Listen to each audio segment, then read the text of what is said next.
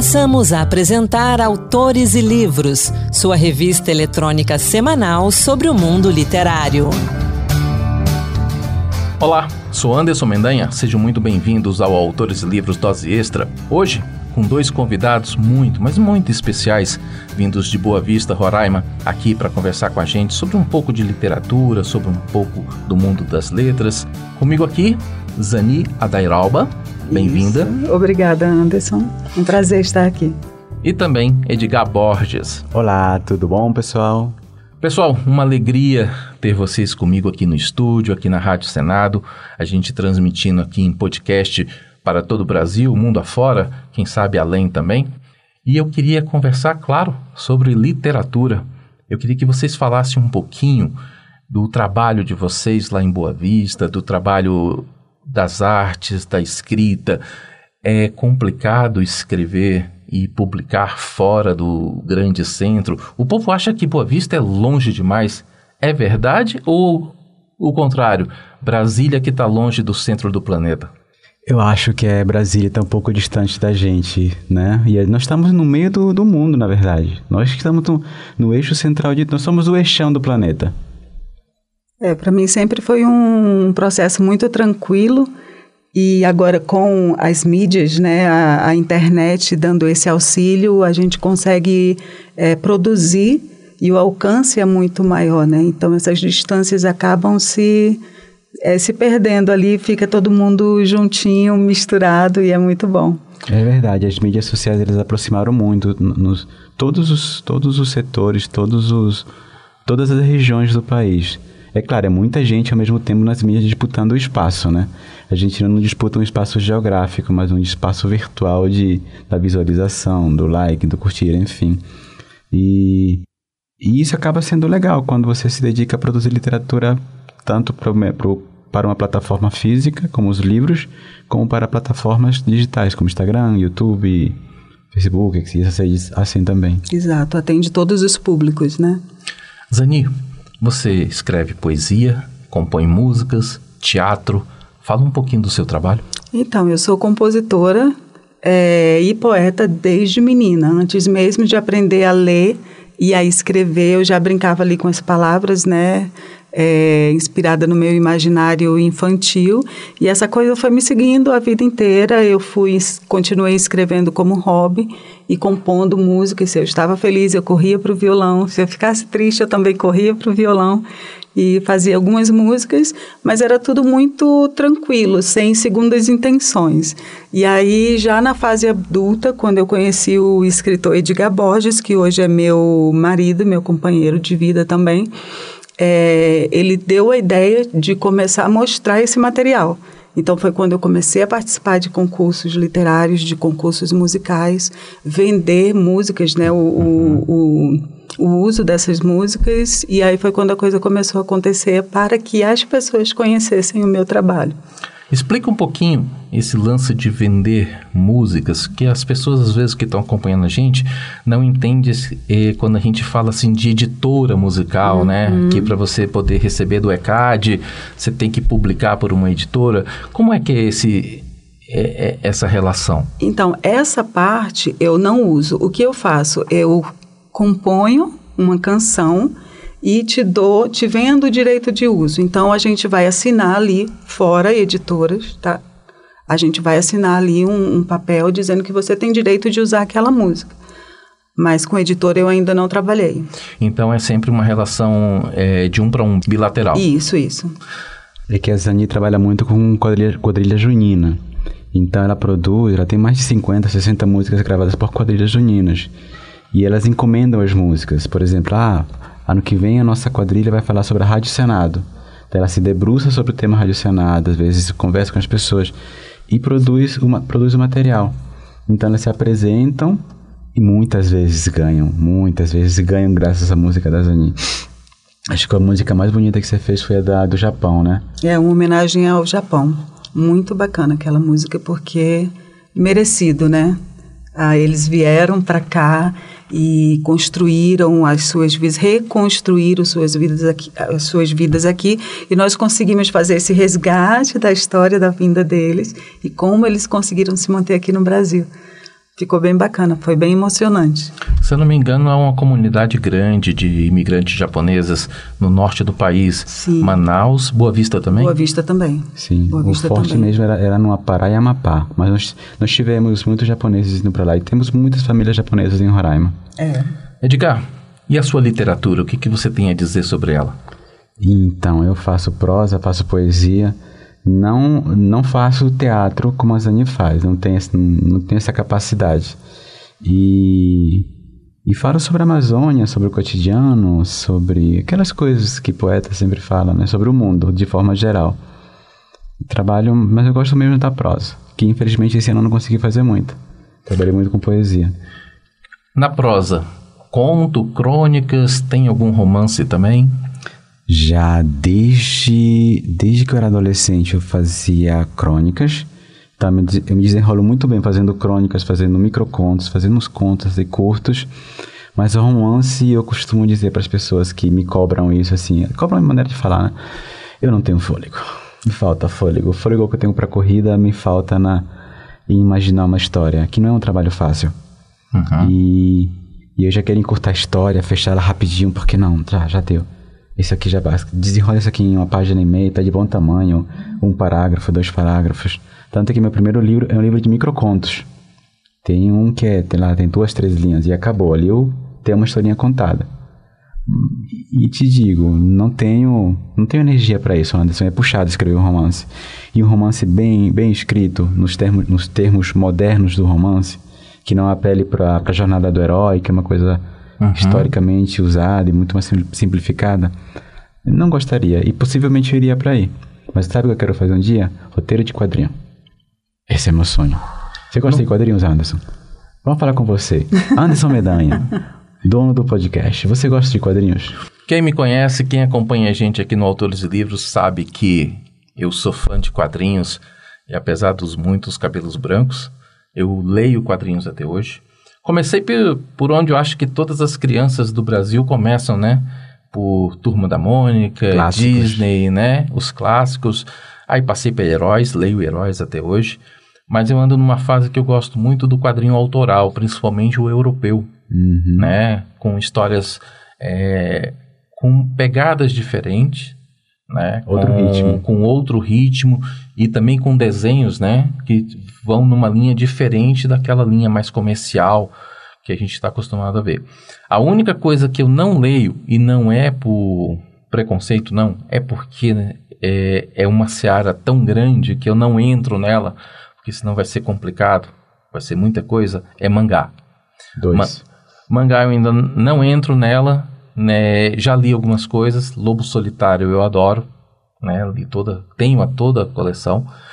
E mas eu não, não passo desse, dessa fronteira. Chego ali na beirada porque é um universo tão grande que quando você entra nele e se apaixona e com tanta coisa que tem para ler das coisas que a gente que eu estou acostumado e gosto é complicado. Sim. Mas um dia, quem sabe, meu filho anda me apresentando algumas coisas, a gente começa a ler também. A nova geração é toda movida a mangá. A, nova, a novíssima geração de leitores, eles são muito mangás. Eu só li um mangá na vida, eu acho, que eram 10, 10 livros. Akira, nos anos 90, assim que estava entrando mangá no Brasil.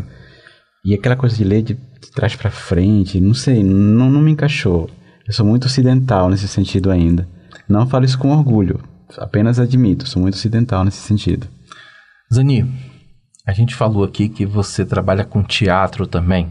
A gente já conversou aqui no Autores e Livros sobre uma peça sua que foi Isso. premiada, né? É, e você tinha me dito que essa peça ia ser publicada, né? Já foi publicada? Já está disponível? Está disponível no site do, da Funarte e também está disponível agora na Amazon, na plataforma da Amazon. É Maria Felipa de Oliveira, a heroína negra da independência do Brasil.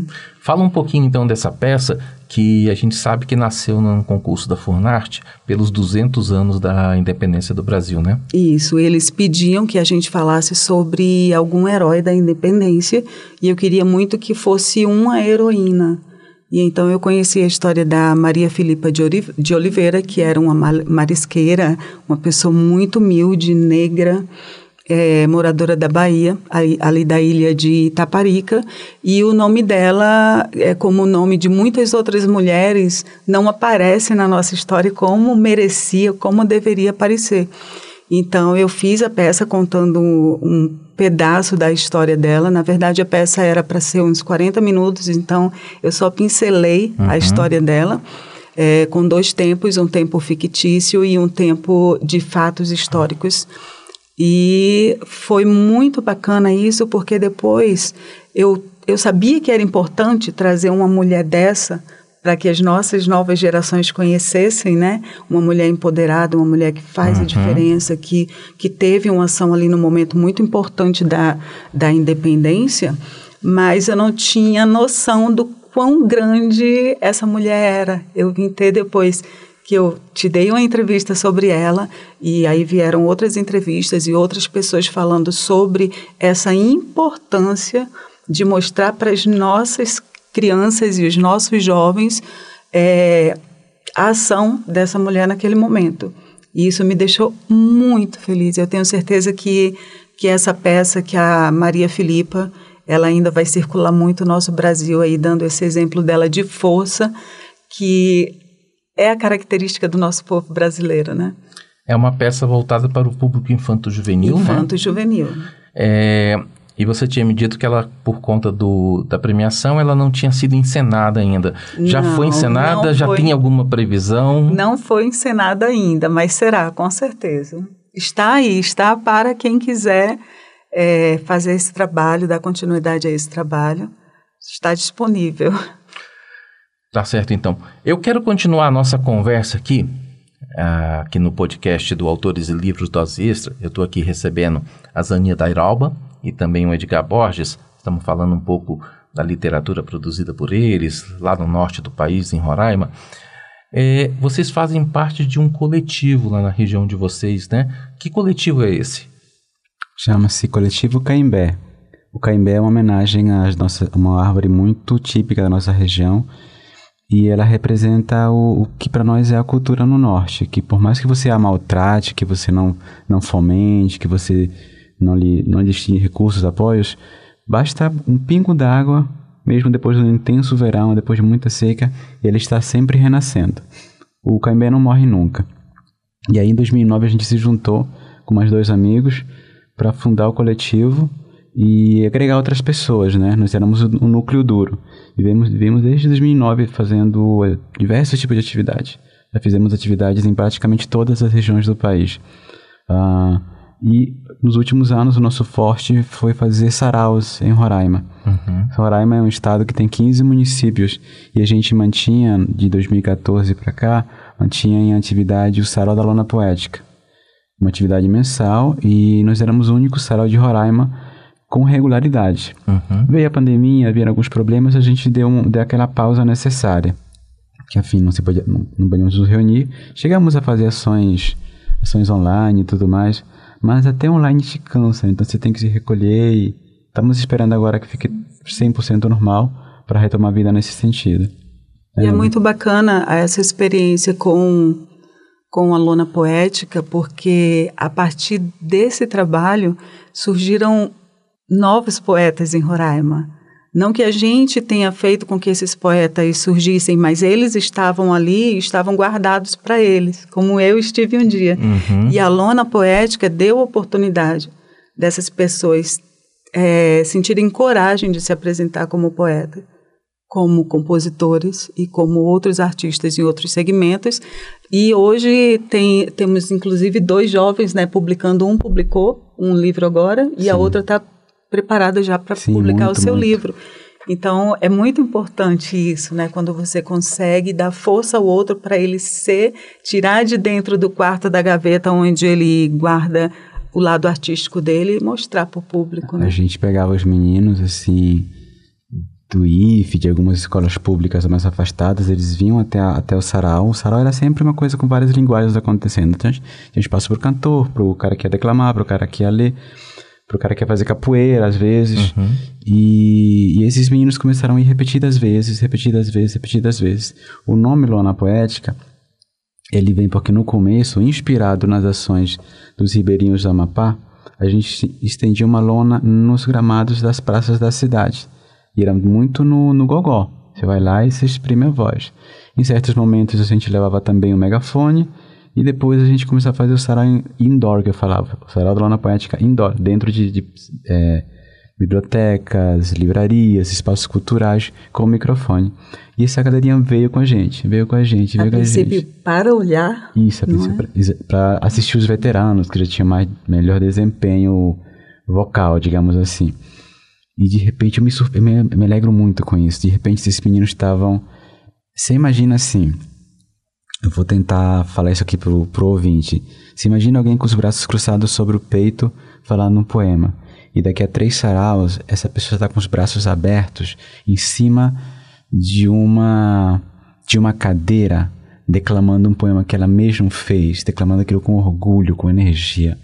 Chega arrepiava, gente. E assim os meninos foram meninos e meninas foram se desenvolvendo, daqui a pouco fazendo seus próprios saraus é, e sendo convidados para se apresentarem.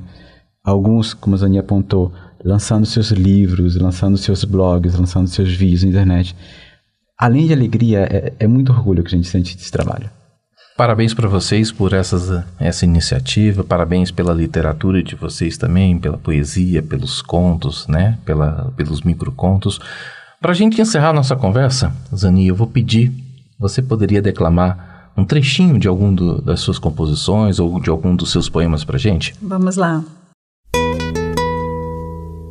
Cismei de plantar alegria numa terra de tristeza. Joguei semente de flores, arrumei foi toda a mesa, fiz de tudo um bocadinho. Pus perfume no caminho só para ser rei da beleza. Fiz um barraco de amores, para modo de nós não morar, para modo de ficar juntinho, só vendo o tempo passar. Ali não faltou foi nada, tinha chamego de graça, uma viola e um luar. Um luar que era só nosso e um povo a testemunhar tinha uma pá de estrela que alumiava esse amar. Tinha também lua e vento, que servia de instrumento para o nosso doce cantar. Mas o tempo foi passando, que nem trem que não sossega, a pele foi enrugando, a visão ficando cega, mas o amor que plantamos ia se fortificando, qual semente quando pega?